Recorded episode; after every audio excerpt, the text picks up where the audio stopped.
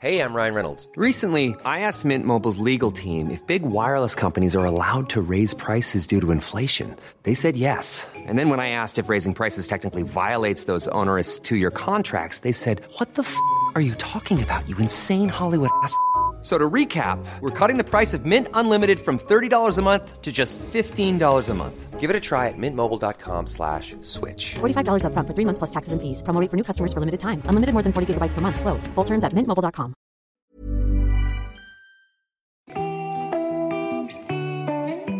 Vous écoutez Nude, le podcast qui met le monde à nu à travers des histoires intimes et extraordinaires.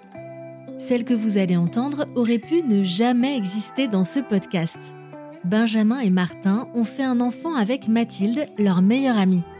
Je trouvais leur parcours passionnant et au tout début de la création de Nude, je leur ai proposé de les interviewer. Et ils ont mis près de deux ans à accepter. Ils avaient besoin de recul pour partager leur histoire. Ils sont passés par tant de questions. Comment faire un enfant hors du couple? Avec qui? Et après Comment trouver sa place? Mathilde, elle, a rencontré l'homme de sa vie au moment où elle faisait un enfant avec ses amis.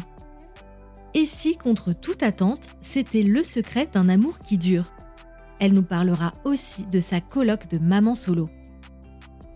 Au micro de Nude, Benjamin et Mathilde questionnent les modèles de notre société et réinventent le couple, la famille et l'amitié.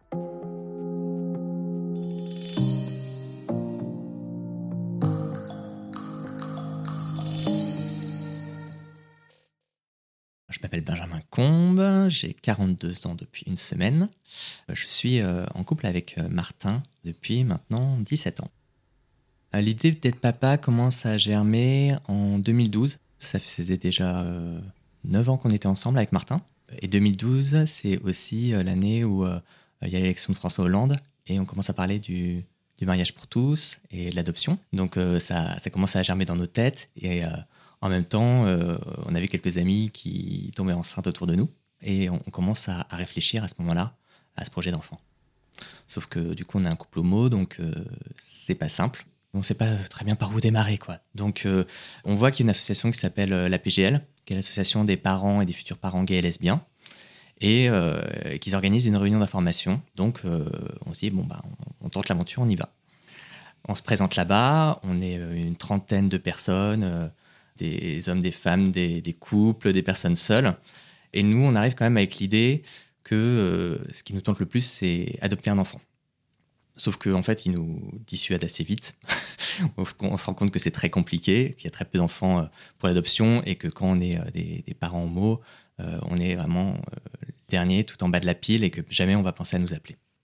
Donc il nous reste deux autres solutions qui nous présentent à ce moment-là. La première, c'est la GPA, la gestation pour autrui. Donc euh, voilà, la mère porteuse hein, euh, aux États-Unis ou, ailleurs. Et puis l'autre solution à laquelle on n'a pas du tout pensé, c'est la coparentalité. Et là, on se rend compte qu'il bah, y, y, a des coparents aussi euh, parmi les couples homo. J'avais jamais entendu parler de la coparentalité, non. et puis ça reste assez nébuleux en fait au début parce que on ne sait pas très bien est-ce que ça se fait avec quelqu'un qu'on connaît, quelqu'un qu'on connaît pas, qui finalement reconnaît l'enfant. Il y a plein de questions qui se posent et puis on n'a pas de modèle donc euh, on est un peu perdu. Mais pour nous, l'idée est lancée, elle va jamais vraiment s'arrêter. Vous commencez à en parler à vos amis, comment ils réagissent? Je pense que les gens sont super contents autour de nous au départ, de se dire ah ben ils se ferment pas de porte et en même temps ils vont se lancer dans une, dans une galère de dingue. Et, surtout quand on parlait de coparentalité, c'est-à-dire que les gens ça, ça, ça représente rien pour eux. Ils se disent ils vont se mettre dans un, un merdier de dingue, quoi. Parce que euh, euh, autant ils sont très solides à deux, autant à partir du moment où ils se mettent à trois ou à quatre pour avoir un enfant, euh, ça va pas être la même.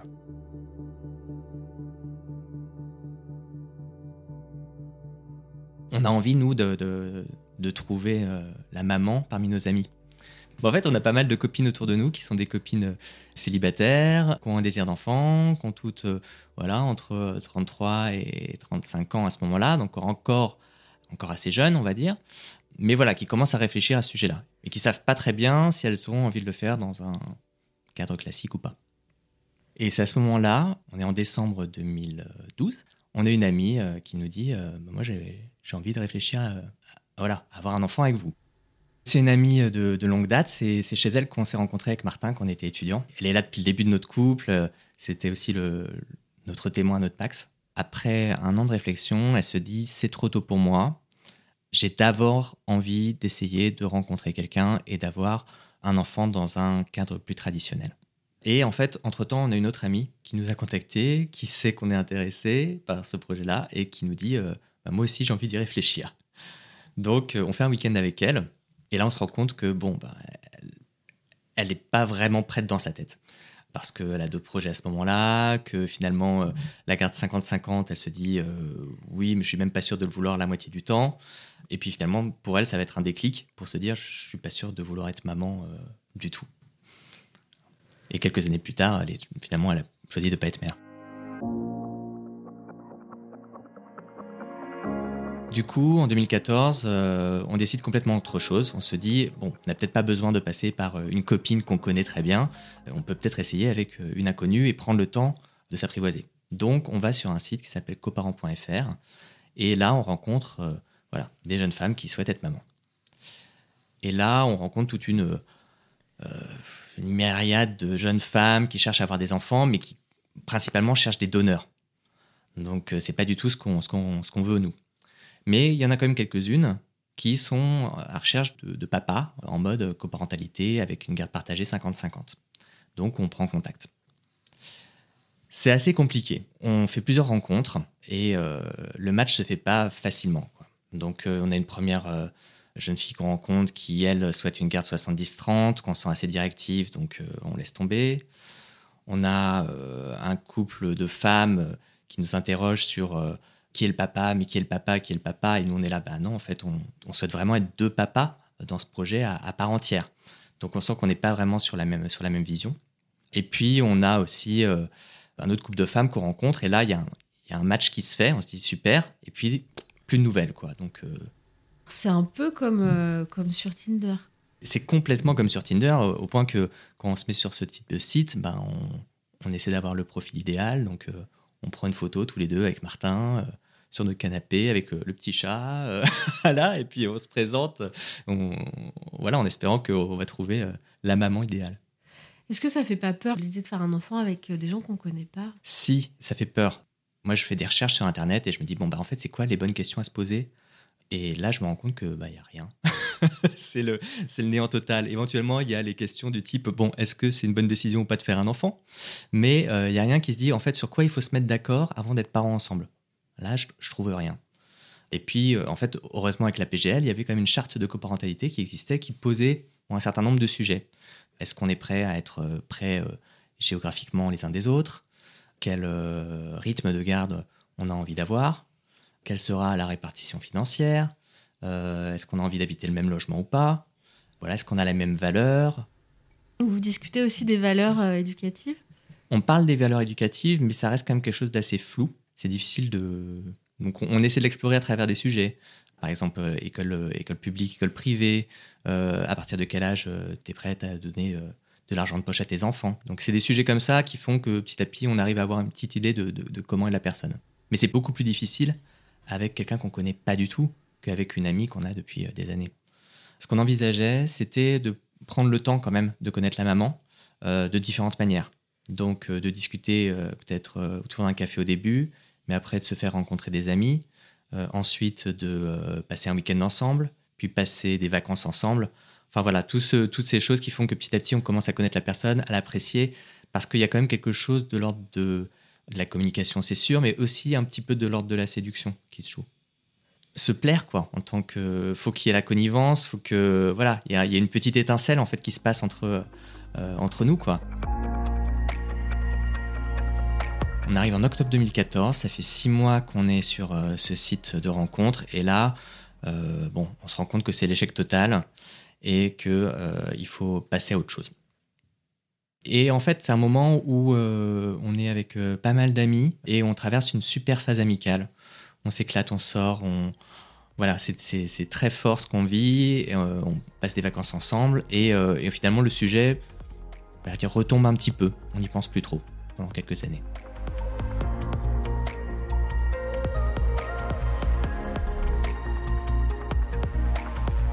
Et le sujet ressurgit en février 2017, donc deux ans et demi après.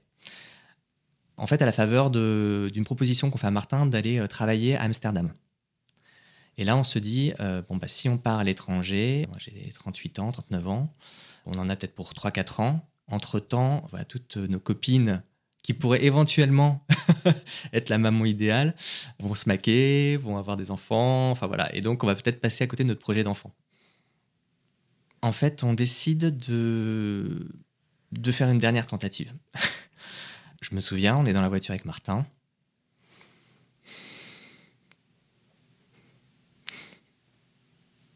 Excuse-moi. Petite émotion qui remonte.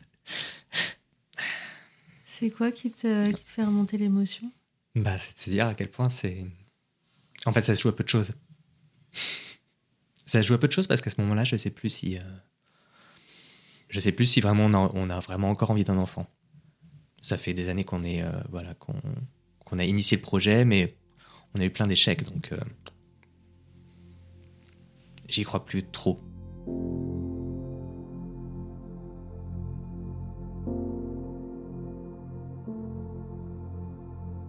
Alors, vous êtes dans la voiture. On est dans la voiture avec Martin. Et euh, il me parle de ce projet de partir à Amsterdam et il me dit bon en fait euh, euh, si on veut faire un enfant il faut, faut, se décider maintenant. Objectivement, qui autour de nous pourrait être la maman qu'on souhaite quoi. Et en fait on est dans ce moment-là dans un groupe d'amis où il y a plusieurs copines qui sont on va dire célibataires, mais il y en a une seule qui je dirais, qui, dont on sent qu'elle s'est un peu détachée de ce côté où c'est l'amour, le couple qui va euh, la projeter dans, un, dans une envie d'enfant. C'est Mathilde. Et, et donc on se dit, bah, en fait, il faut qu'on qu'on propose à Mathilde.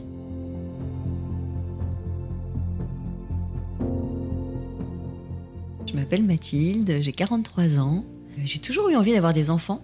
C'était une évidence pour moi euh, de la plus tendre enfance, je crois, mais euh, j'ai toujours eu aussi euh, la conviction qu'il fallait bien vivre et beaucoup vivre avant. Donc j'ai jamais été très pressée de faire un enfant. Donc bah, j'ai consacré les, les 15-20 premières années entre, entre mes 20 et 40 ans à beaucoup travailler en France et à l'étranger et, à faire la fête. En 2008, je rencontre Martin et Benjamin aux Philippines. Ce sont, euh, ce sont des très très bons amis de ma colocataire. On se rencontre d'ailleurs un jour de fête, puisqu'on se rencontre euh, un premier de l'an sur une île paradisiaque et, euh, et on fait la fête toute la nuit. Ils deviennent très proches et s'ensuit une grande histoire d'amitié. Et près de dix ans plus tard, On est en week-end et euh, on se balade dans une forêt. Euh, en février, il y a un soleil un peu bas euh, d'hiver, très très beau. Et Benjamin et Martin, me donnant, je crois, chacun une main, me regardent avec, avec amour. Ils me demandent de devenir la maman de leur futur enfant. Et la Mathilde qui réagit, mais bien sûr, mais bien sûr, complètement, mais oui. Elle dit non, non, mais attends, prends le temps de réfléchir. Non, non, mais euh, vous êtes sûr Vous êtes sûr que vous... la question, elle est pour moi? J'ai oui, c'est à toi qu'on demande. Euh, et ouais, c'est fort, c'est fort sur le coup. Et surtout, on est très surpris par le fait que c'est un oui, mais d'emblée, direct, euh, sans hésitation, quoi. Pour moi, ça a été une évidence immédiate. J'y pensais déjà, en fait, depuis un moment. J'avais déjà, sur, le, sur le ton de l'humour ou de la blague ou du fantasme, imaginé j'aimerais bien faire un enfant avec eux, mais j'aurais jamais osé euh, le leur proposer. Parce que je suis un peu euh, voilà, une, une, fêtarde avec une vie sentimentale un peu instable. Euh, et donc, je m'imaginais pas comme la mère rêvée.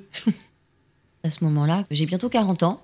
Alors, j'ai un amoureux à l'époque avec qui je suis depuis quelques mois et, qui est plutôt un ami de bonne compagnie, on va dire. J'ai pas beaucoup de sentiments pour lui. En tout cas, c'est une évidence à ce moment-là que je le ferai pas avec un amoureux. Parce que je crois, peut-être à tort, mais je crois que qu'il faut bien connaître les gens avant de se lancer euh, dans cette aventure folle qui est de faire grandir un enfant et de l'éduquer et de le rendre heureux. Donc euh, je me dis, à 40 ans, soit je fais un enfant avec des gens que je connais très bien, en qui j'ai confiance, que j'estime beaucoup, que je respecte et avec lesquels je partage des valeurs euh, qui me sont chères, ou j'en ai pas. Et ne pas en avoir était un peu douloureux, puisque comme je te l'ai dit tout à l'heure, j'ai toujours, toujours eu, eu l'envie d'avoir des enfants. J'ai toujours eu la conviction, et je l'exerce maintenant, enfin je le vois maintenant, que la vie amoureuse et la parentalité, c'est deux choses un peu différentes. Et je crois que j'ai inconsciemment toujours su que j'avais pas trop envie de les mélanger. J'avais envie de vivre ma vie amoureuse. Et alors, je pense que je suis enfant de divorcée. J'ai vu mes parents euh, quand même euh, se bagarrer euh, pendant quasiment toute mon enfance. Mes parents se sont séparés quand j'avais 11 ans. Et mon papa a mis fin à ses jours quand j'avais 18 ans. Il n'a jamais refait sa vie après le départ de, ma mère. Et j'ai vu mes parents se déchirer. Et je crois que je, je crois qu'inconsciemment, je me suis dit qu'ils se bagarraient aussi beaucoup au sujet des enfants et à mon sujet, parce que j'étais une enfant pas facile, assez colérique. Et je crois que j'ai toujours, je me suis toujours dit que le- l'instrument de la séparation de mes parents. Donc je crois que euh, quand mes amis m'ont proposé de faire un enfant, je me suis dit mais c'est parfait, je vais avoir un- enfant dans un schéma d'amitié qui sera préservé des, des émois amoureux. Donc je saute, je saute de joie et je leur dis oui.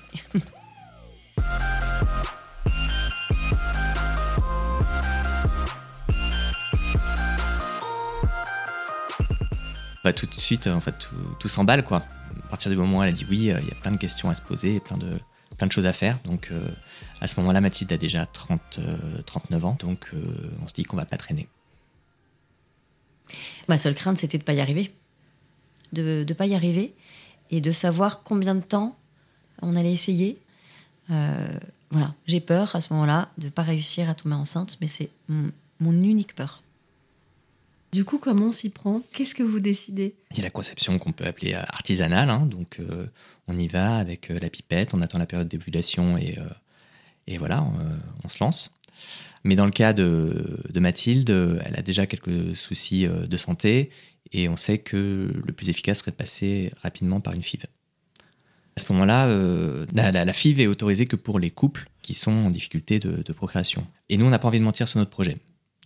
Mais on a une chance, c'est qu'en fait, l'année précédente, Mathilde a fait congeler ses ovocytes auprès d'un centre et auprès d'un médecin qui est un médecin militant et on le connaît, elle connaît bien ce médecin. Et, euh, on va le voir et on va le voir à visage découvert, donc tous les trois, pour lui demander s'il est prêt à nous aider à avoir un enfant. Et euh, compte tenu de mon âge et compte tenu du fait que j'ai une endométriose euh, niveau 5, donc très très avancée, donc tout de suite le médecin nous conseille d'aller sur une FIV, ce qui me va très bien. Il faut qu'entre-temps, nous aussi, on se décide avec Martin sur bah, qui va être le père biologique. C'est euh, un sujet qu'on n'avait pas tranché. On veut un enfant. Enfin, ce qui compte pour nous dans le fait d'avoir un enfant, c'est vraiment la façon dont on va le, on va le faire grandir, le voir grandir et l'éduquer. Donc, euh, c'est pas euh, un enfant comme prolongement biologique de soi. C'est pas ça qui nous anime depuis le départ. Donc, le côté biologique est, est- voilà, est pas, est pas hyper important pour nous mais ça reste quand même compliqué de décider. Et à un moment, on a une idée. On se dit, en fait, il n'y a que deux parents qui vont être reconnus. Et est-ce qu'on ne pourrait pas diviser et avoir un papa qui est le papa biologique et un autre qui est le papa légal qui va reconnaître l'enfant à la naissance et qui va lui donner son nom? Et on se dit que finalement, ça serait une bonne manière de, mettre, de nous mettre tous les deux sur un pied d'égalité. Donc on fait ce choix-là et on décide que Martin sera le père biologique et que moi je serai le père euh, légal qui reconnaîtra l'enfant. Le projet est enfin sérieux. Mais un mois après leur décision, une rencontre pourrait bien changer tous les plans. Je suis sur un petit nuage, on est en pleine émulsion et euh, je suis euh, inscrite sur OkCupid. J'étais avec un compagnon pendant six mois, mais très rapidement, je, je lui ai dit non, mais euh, voilà, on arrête. J'avais pas de sentiments pour lui euh, suffisamment pour m'engager. Et donc, je rencontre Jérôme sur OkCupid.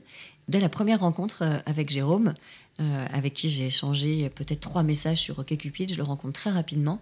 Je lui dis d'emblée, dès la première bière, je crois, au fait, je vais avoir un enfant avec mes deux meilleurs amis, ça te dérange pas? Et il me dit, oh, pas du tout. Et euh, lui me dit, ça tombe bien, j'ai déjà un enfant et je n'en veux pas d'autre. on commence à avoir des doutes. On se dit, est-ce que, est-ce que si finalement ça marche bien, euh, euh, voilà, qu'elle va pouvoir euh, effectivement changer? Mais très vite, en fait, Mathilde est hyper claire. Elle dit, non, dans ma tête, voilà, j'ai, envie que ça soit vous les papas. Donc elle nous rassure. Elle nous rassure très vite. Alors après, c'est pas si simple. Évidemment que dans notre relation, c'est pas évident pour lui.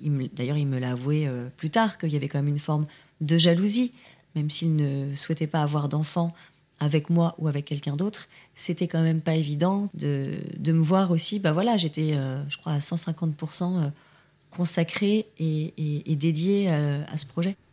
Qu'est-ce que ça a de particulier ou non de commencer une relation amoureuse en essayant de tomber enceinte à côté d'un autre homme? Alors moi, j'ai trouvé que c'était la chose la plus naturelle au monde. J'ai deux amis que j'aime beaucoup et on va faire un enfant tous les trois. Et à côté, j'ai une autre vie qui est euh, de tomber amoureuse euh, d'une très belle personne qui, euh, c'est vrai, j'ai la chance, j'ai beaucoup de chance, m'accepte avec ce projet-là, mais je vis les deux choses quand même de manière assez, assez séparée, assez scindée. Est-ce que tu te sens plus libre du coup de vivre ta relation amoureuse en étant un peu dégagée de cette question-là? Je crois que j'ai j'ai cette certitude, mais qui est une certitude très personnelle et que, que j'impose pas comme un modèle, mais j'ai vraiment la certitude que qu'être parent, euh, c'est quelque chose euh, de difficile et que continuer à s'aimer tout en étant parent, en tout cas, moi, me paraît impossible. J'y crois pas. Mais alors, je, pense que c'est une fausse certitude parce que j'ai des modèles euh, de parents qui, après 60 ans de vie commune, continuent à s'aimer. Donc je sais que c'est possible, mais c'est juste que je crois que j'y crois pas pour moi. Pour moi, euh, voilà, je pense qu'avec ma personnalité, euh, j'ai besoin de vivre ces deux choses euh, séparément. On commence les FIV en octobre 2017. Première tentative, voilà, on flippe un peu. on sait qu'on en a peut-être pour quelques années et bah, ça échoue. Au mois de décembre, juste après la FIV, Martin et Benjamin euh, veulent se faire un voyage en Éthiopie. Et ils hésitent un peu à partir parce qu'ils savent pas trop si ça va fonctionner, cette deuxième FIV. Et une semaine plus tard, j'appelle Martin et Benjamin qui sont euh, au fin fond de l'Éthiopie euh, en train de faire une randonnée incroyable. Et, je le hurle au téléphone Ça y est, je suis enceinte Et voilà, ça a marché. Ce qui est quand même, voilà, compte tenu de mon âge et de ma santé, et pour moi un miracle on est hyper excité, on a l'impression d'être arrivé au bout euh, du projet, alors qu'en fait, on n'en est qu'au début. donc, euh, donc ouais, il y a encore, on sait qu'il y a voilà, un nouveau chapitre qui va s'ouvrir.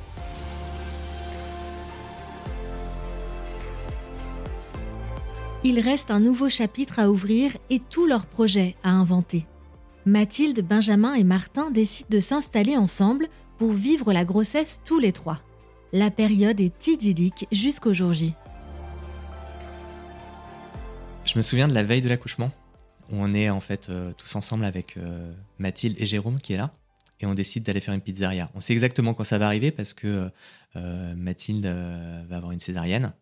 Donc on connaît la date, on est dimanche soir, on sait que c'est le lendemain à, 10h que ça va se passer. Et on se fait cette petite pizza, on se dit bon bah demain c'est une nouvelle vie qui nous attend. Et on rentre à la maison et là Jérôme, qui est guitariste, sort sa guitare et joue des morceaux.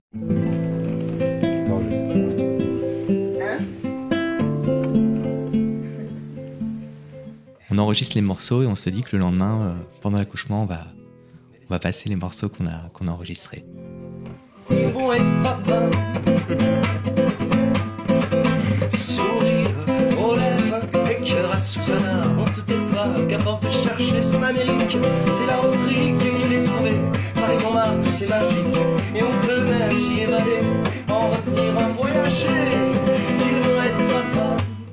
Le jour de l'accouchement, euh, nous partons avec euh, six bagages énormes. On arrive à la maternité des Lilas. Les gens nous disent Mais qu'est-ce que. Vous n'êtes pas, pas en vacances Alors nous, on a vraiment l'impression de partir en vacances à ce moment-là. On est heureux comme des pinsons. On s'installe dans notre chambre, on attend quelques heures, c'est un peu long, mais tout va bien. Euh, je me maquille dans mon lit pour être quand même un peu jolie au moment de l'accouchement. Et, et on m'amène sur la table et Martin et Benjamin me donnent la main. J'ai mes deux papas, mes deux futurs papas juste derrière moi euh, qui me tiennent la main et euh, j'ai la voix de mon amoureux euh, qui nous accompagne. Entendre Jérôme qui soit là avec moi, même si c'est pas le père de l'enfant, c'est vrai que ben c'est mon amoureux depuis déjà euh, un an à ce moment-là. C'était important pour moi qu'il soit là euh, à la naissance. Le, le moment, l'accouchement, ça a été. ah, bon, c'est très banal. Le plus beau moment, le plus beau jour de ma vie. C'était un moment magique. Ah, Tellement beau. On a tous les trois crié au même moment, euh, Martin, Benjamin et moi, au moment où le médecin m'ouvre le ventre et nous sort cette petite chose toute violette et sanguinolente. Il nous l'attend par les fesses. Et là, tous les trois, on crie C'est une fille Parce que ben, on avait décidé tous les trois de ne pas connaître euh, le sexe de l'enfant avant la naissance. Et donc, euh, donc on sait déjà que si c'est une petite fille, elle s'appellera Joanne. Mathilde, bon, est fatiguée, euh, c'est normal, elle vient d'avoir une césarienne, Euh, mais euh, elle a droit à un pot à pot. Nous, ensuite, chaque papa, on a, on a aussi un temps de pot à pot avec l'enfant. Donc, enfin, ils ont tout fait pour que on se sente tous les trois parents dès le départ. On essaie de comprendre un petit peu comment, comment elle fonctionne. Je me souviens que c'est moi qui ai la, première crise de pleurs à un moment. Mais voilà, mais on est, on est, on est bien à la maternité. On, a, on s'est quasiment installé comme si on était dans un campement. Donc on a ramené nos matelas avec Martin. Euh, on passe nos nuits là-bas. Euh, voilà, tout le personnel nous connaît. Je pense que de toute façon, le mot a circulé euh, parmi les équipes, donc ils savent un peu qu'ils ont la famille un peu bizarre. Et en fait, on va passer cinq jours à la maternité géniaux, quoi. Donc on repart de la maternité un petit peu anxieux, je pense, parce que en fait, on était dans un petit cocon pendant, pendant quelques jours. Et euh, le fait de retourner à la maison, dans l'appartement, on sait pas du tout comment on va s'organiser, ce qui va se passer, c'est quoi les prochaines étapes. Donc on est un petit peu, un petit peu anxieux. Ça se passe pas exactement comme on, l'aurait souhaité. Euh, Joanne, euh, voilà, elle est pas exactement dans les courbes de poids, elle est un peu en dessous, donc euh, voilà, on doit faire des pesées un peu régulières, donc les, les, les, les sont des fois un peu stressants, euh, voilà, et puis c'est vrai que c'est encore un tout petit bébé. Donc euh, voilà, on sent des- il y a des premières un peu dissensions aussi avec euh, Mathilde qui est un petit peu plus un peu plus inquiète, Martin aussi un peu plus inquiet, puis moi qui suis peut-être un peu plus lé- léger dans l'approche. Donc voilà, pas simple. Et en même temps des grandes joies quoi. Je crois que hum, c'est là où je commence à m'inquiéter. Euh, je crois que je commence à m'inquiéter que cet enfant euh, ben, n'aille pas bien. Et cette petite inquiétude ne m'a jamais quittée. je suis quelqu'un de plutôt espiègle, plutôt insouciant, plutôt spontané. Et en devenant maman, ben, euh, je suis devenue un petit peu plus responsable et un peu plus dans l'anticipation de ce qui pourrait mal se passer. Et je suis devenue ce qu'on appelle une mère inquiète. Et personne n'aurait parié sur le fait que j'allais devenir une mère inquiète. Il y a aussi une autre chose qui se joue, euh, c'est que euh, ben, on est en train de, changer de relation. Euh, parce qu'au départ, on est, on est trois amis. Enfin, ouais, je suis en couple avec Martin, on a une amie, et, on est en train de devenir euh, ben, tous les trois parents. Quoi. Donc, c'est pas, pas la même chose. On n'a plus le même. Enfin, on voit plus l'autre de la même manière. Et il y a des choses qu'on peut très bien, accepter. D'un ami, euh, bah, des fois quand c'est le parent qui le fait, ben, ça passe moins bien. J'ai un peu souffert du 2-1. C'est, j'ai parfois eu l'impression que, bah, que Martin et Benjamin euh, étaient deux et que donc ils faisaient plus poids que moi. Bah, je souffre un peu de solitude. J'ai euh, parfois le sentiment qu'ils sont deux à vivre les difficultés de la parentalité, mais aussi à prendre des décisions, à réfléchir et d'être seule. J'ai parfois l'impression d'être seule contre deux. J'avais très peur hein, du mélange de la relation amoureuse et de la parentalité. Bah là, je vis le mélange de l'amitié et de la parentalité. Et c'est un mélange qui va pas toujours. Mais je pense que la plus grosse difficulté, elle est pour Martin, qui est le père biologique de Joanne, mais qui n'est pas le père civil, puisque euh, les papas ont fait ce choix euh, de partager la parentalité. L'un en donnant euh, son patrimoine génétique et l'autre en donnant son nom de famille. Et ça, euh, je trouve que c'est formidable. Mais ça fait qu'aujourd'hui, Martin, qui est le père biologique, ça ne compte pas. Civilement, il n'existe pas et il n'est pas légalement reconnu. Et ça, euh, ça, je pense que Benjamin et moi, on ressent beaucoup de peine pour Martin du fait qu'il est parfois exclu parce que la société n'est pas encore au stade de pouvoir intégrer civilement trois parents.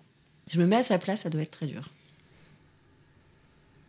Est-ce que vous avez parlé du cas de figure où vous pourriez vous séparer un jour avec Martin? Est-ce que c'est quelque chose qui lui fait peur à lui peut-être parce qu'il n'aurait pas de droit sur l'enfant? Ouais, c'est bien sûr c'est une question qui s'est posée, même si on, je qu'on est un couple très solide et du coup, euh, voilà, on a tendance assez vite à, évacuer le sujet. Mais euh, en fait, on s'est dit que comme il était le père biologique, si jamais euh, catastrophe, je sais pas, j'ai un voilà, je, perds la boule et je décide d'embarquer d'embarquer Johan, voilà, il aurait toujours la possibilité de, de, faire valoir en fait cette paternité biologique, voilà, par un test ADN ou autre. Donc, euh, quelque part, ça nous crée tous les deux ce lien, euh, voilà, en faisant de la répartition telle qu'on l'avait décidé. Ça nous rassurait d'un point de vue juridique aussi. Il y a tout à repenser. Il reste tant de choses à définir. Mathilde, Benjamin et Martin ont emménagé tous les trois pendant la grossesse, souvenez-vous, et ils ont décidé d'habiter tous ensemble durant la première année de l'enfant. Puis, ils ont convenu d'une séparation programmée. Vers le premier anniversaire de leur bébé, chacun repartirait de son côté, Mathilde et les garçons dans deux foyers séparés et la petite Joanne en garde partagée. On sait qu'on s'est dit que peut-être à un an, euh, on repartirait chacun dans deux foyers. Et euh, Joanne à six mois, sept mois, euh, voilà, bon, il faut commencer à réfléchir peut-être à cette perspective.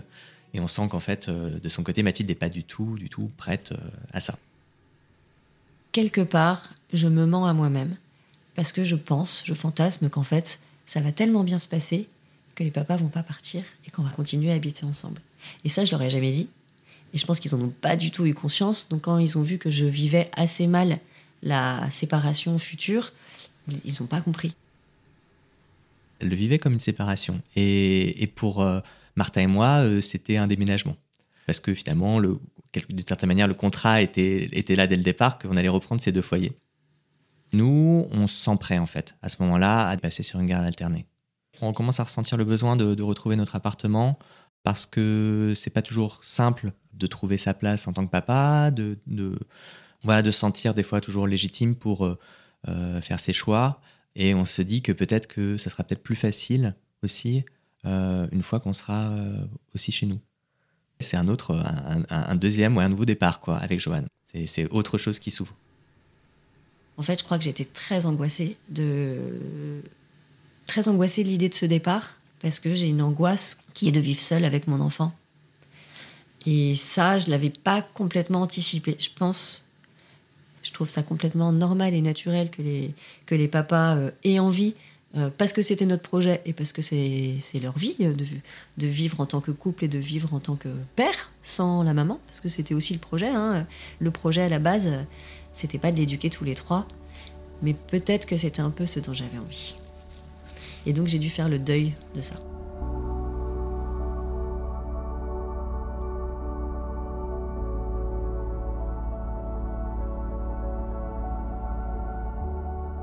On, décide qu'en mars 2020, euh, on reprend notre appartement. Euh, sauf que bah, le Covid arrive et euh, ça décale un petit peu nos projets. Et on se retrouve tous à la maison avec Johan voilà, pendant, quelques mois. Et bizarrement, c'est un moment hyper chouette et hyper fort de la, cohabitation parce que on retrouve nos moments de famille mais aussi d'amitié on se retrouve à, boire des coups ensemble le soir, euh, à coucher Johan. Un certain nombre de sujets, on les a dépassés. Euh, les questions de sécurité, bon maintenant, les questions de sommeil, tout est, c'est un petit peu derrière nous. Euh, et on, a, on commence à profiter de, voilà, de, vivre ensemble en tant que colloque copain, quoi. Et ça faisait longtemps qu'on ne faisait plus, en fait. On avait commencé presque à démarrer une garde alternée alors qu'on habitait sous le même toit. Donc c'est des, des mois super sympas. Et euh, mon inquiétude de les voir partir euh, disparaît lorsque euh, je pars en vacances avec ma meilleure amie. Élise et donc ma copine depuis 20 ans. Et elle a un, petit garçon qui, à l'époque, a 11 ans. Elle aussi hein, vit seule avec son enfant et ça lui convient pas trop. Et on part en vacances ensemble. Et on a encore un projet fantasmé ou un fantasme projet d'acheter plus tard, un jour, une maison ou un appartement pour vivre tous ensemble.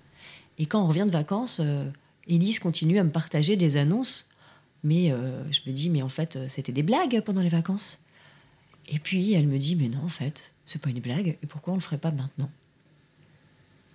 À partir du moment où elle me dit ça, toutes les tensions et toutes les peurs euh, s'évanouissent. Parce qu'en fait, j'imagine d'emblée que ça va bien se passer.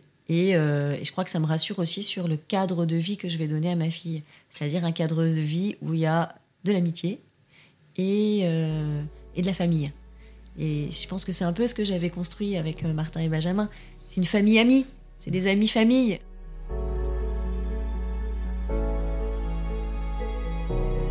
Juin 2020, Élise emménage.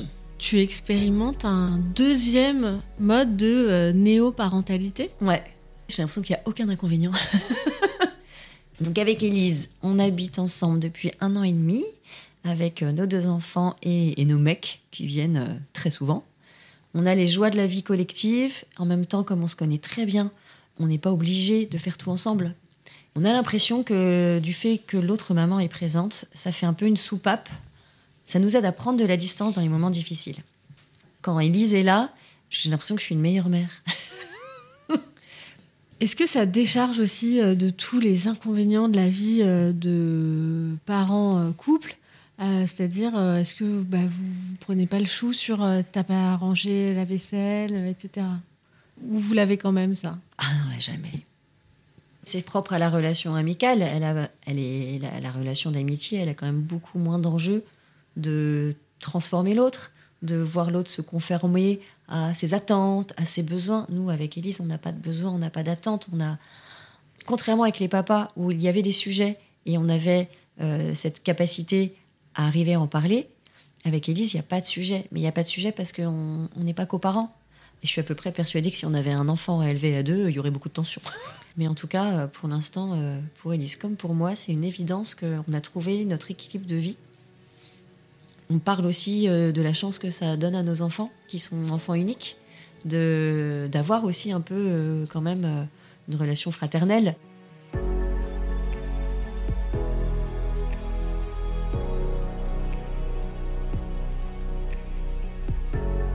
Ça fait un an et demi qu'on est sur ce mode-là, en garde partagée. Donc on retrouve aussi cette équilibre avec une vie de couple, euh, voilà. Et euh, quand on a Johan, bah, en fait, on est, on est 100% avec Johan. C'est quelque chose que je remarque, c'est que euh, ah, j'ai l'impression, quand je vois aussi d'autres parents, qu'on a peut-être plus de, de souplesse et de, et de.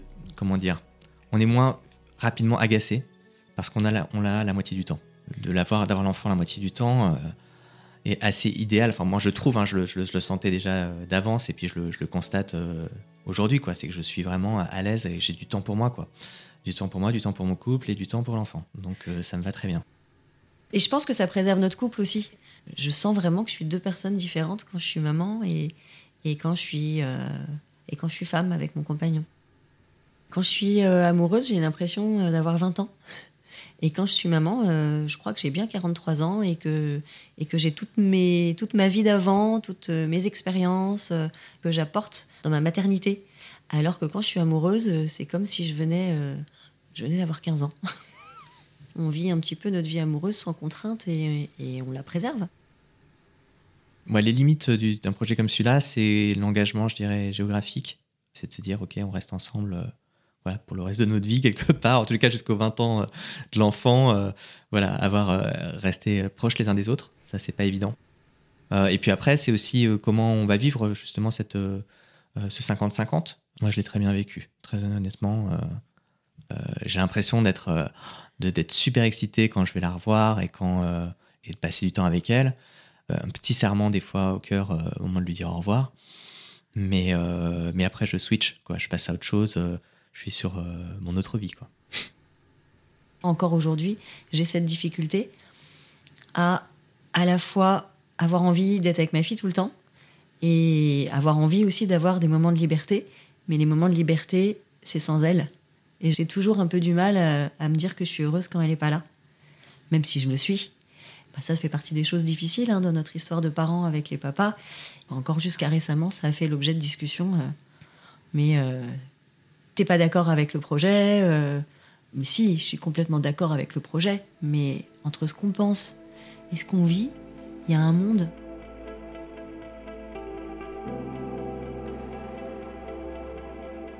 Je sais pas si c'est vrai, mais je pense que le lien biologique qu'on a avec notre enfant du fait de l'avoir porté pendant neuf mois dans notre corps, il est quand même un petit peu différent du lien euh, que peuvent avoir euh, des papas à l'enfant. C'est comme ça que je me l'explique. La garde alternée, j'y crois profondément. Je pense que ma fille est complètement épanouie dans ce modèle-là, et moi aussi. Et il me rend heureuse. Mais il y a aussi une souffrance. Tout- toutes les semaines, quand j'ai pas ma fille, je me dis c'est quand même bizarre de pas l'avoir avec, avec moi tous les jours, de pas aller la chercher à l'école tous les jours. C'est- possible en fait de, d'être bien, mais j'ai quand même un peu une sensation de sacrifice. Encore aujourd'hui? Ouais. Ah ouais. Enfin, je pleure plus. Là, je pleure parce que je, parce que je sais pas. C'est un moment intime. Donc euh, non, non, je, je pleure plus du tout et je, je suis pas du tout triste quand je la laisse à l'école et que je vais pas la voir pendant trois jours. Mais j'ai toujours un petit sentiment quand même d'anormalité. C'est pas normal de pas avoir son enfant tous les jours avec soi, quand même. Et je crois que les papas, ils ont pas du tout ça. Tu vis comme un paradoxe, ce sentiment d'être. Ouais. euh, à la fois ça t'épanouit et à la fois c'est une souffrance? Ah ouais, complètement. Et ça, euh, je l'avais pas anticipé.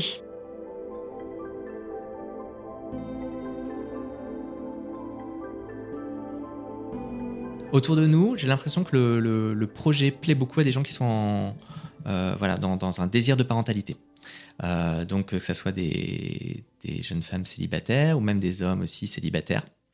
Euh, ça fait plus peur en- aux couples, en fait, euh, qui se disent euh, non, je crois que je, préfère avoir un enfant dans, un cadre sécure de mon couple. Donc c'est plus difficile pour, les couples de se projeter. Mais pour des personnes célibataires, j'ai l'impression que oui, ça parle. Moi, j'ai conscience qu'il y a quand même beaucoup de femmes qui sont, sans doute, qui seront dans ma situation, 40 ans, désamoureux ou pas. Et je crois que la coparentalité, ça fait très peur, pour des, pour des bonnes raisons. Mais nous, on a un peu envie de dire, bah oui, c'est difficile, mais de toute façon, avoir un enfant, c'est difficile. Donc ça, on n'y échappera pas. En revanche, c'est possible de faire un enfant différemment. Et il y a quand même quelques avantages qui sont pas anodins. Au final, euh, quand même, je pense que même, la plus grande peur que peuvent avoir les femmes, et cette peur-là, elle est réelle, c'est la peur de la séparation. C'est de se dire qu'on n'aura pas son enfant tous les jours. Et ça, faut quand même être, je pense, très au clair avec cette réalité-là quand on se lance dans ce projet. Après, selon les mamans, ça sera plus ou moins difficile. Mais oui, il faut accepter que on n'aura pas la garde entière de l'enfant. Je pense qu'il y a vraiment une question de d'ouvrir euh, ses chakras et de se dire en fait c'est quelque chose de possible de faire euh, un enfant en dehors d'un couple quoi. Mais ça c'est ce truc là quoi qui, est- qui est fondamental et en fait que les gens euh, n'arrivent pas à penser au départ. L'acte fondamental c'est vraiment de se dire est-ce que euh, je suis capable d'être euh, parent euh, en dehors de mon couple? Voilà. Et qu'est-ce que c'est pour moi être parent? Est-ce que c'est un prolongement de mon amour? Est-ce que c'est autre chose? Mais en fait, là, enfin, je sais pas, l'amour, on l'a, enfin, aussi construit ensemble. Enfin, c'est aussi une forme d'amour. C'est pas l'amour d'un couple, mais c'est une forme d'amour aussi. Un petit peu au-delà de l'amitié. Je sais pas, je sais pas ce que, ce c'est exactement. Mais, mais ça paraît impossible avec des amis, alors qu'en fait, euh, c'est, euh, c'est super beau, quoi.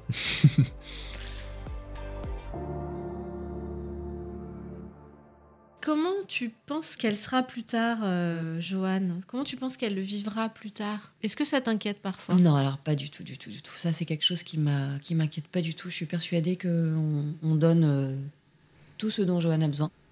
L'avantage de l'enfance, c'est que justement, il n'y a pas conscience de ce qui est normal ou pas normal, usuel ou inhabituel.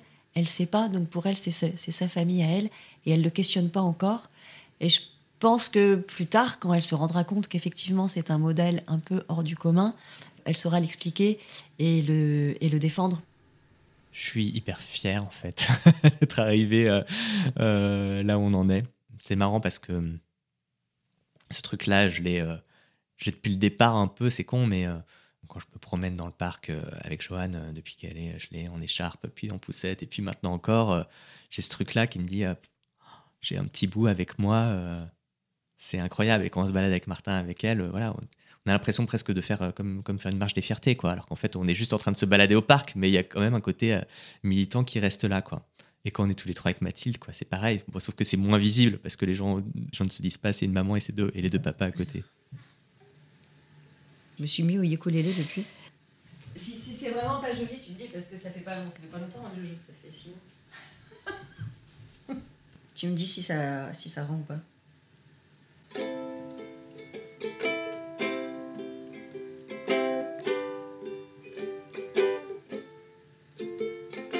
Premier jour où euh, Joanne euh, te dit euh, Moi j'ai deux papas. j'ai deux papas et une maman. voilà, tu, tu montes au ciel quoi.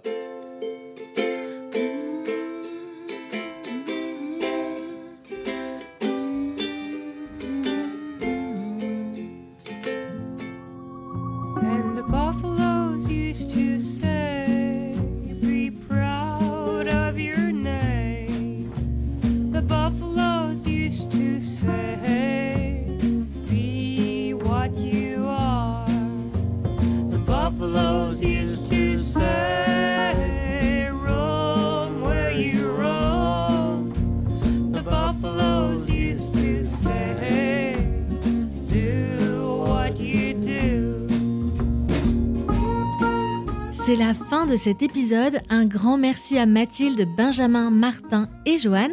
Et vous l'aurez compris, c'est Jérôme, le compagnon de Mathilde, qu'on entend à la guitare au cours de l'épisode.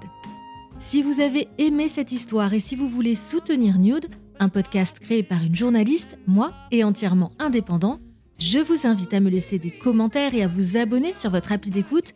Et surtout, surtout, parlez de Nude autour de vous je reviens avec de nouvelles histoires vraies, intimes et extraordinaires pour mettre le monde à nu.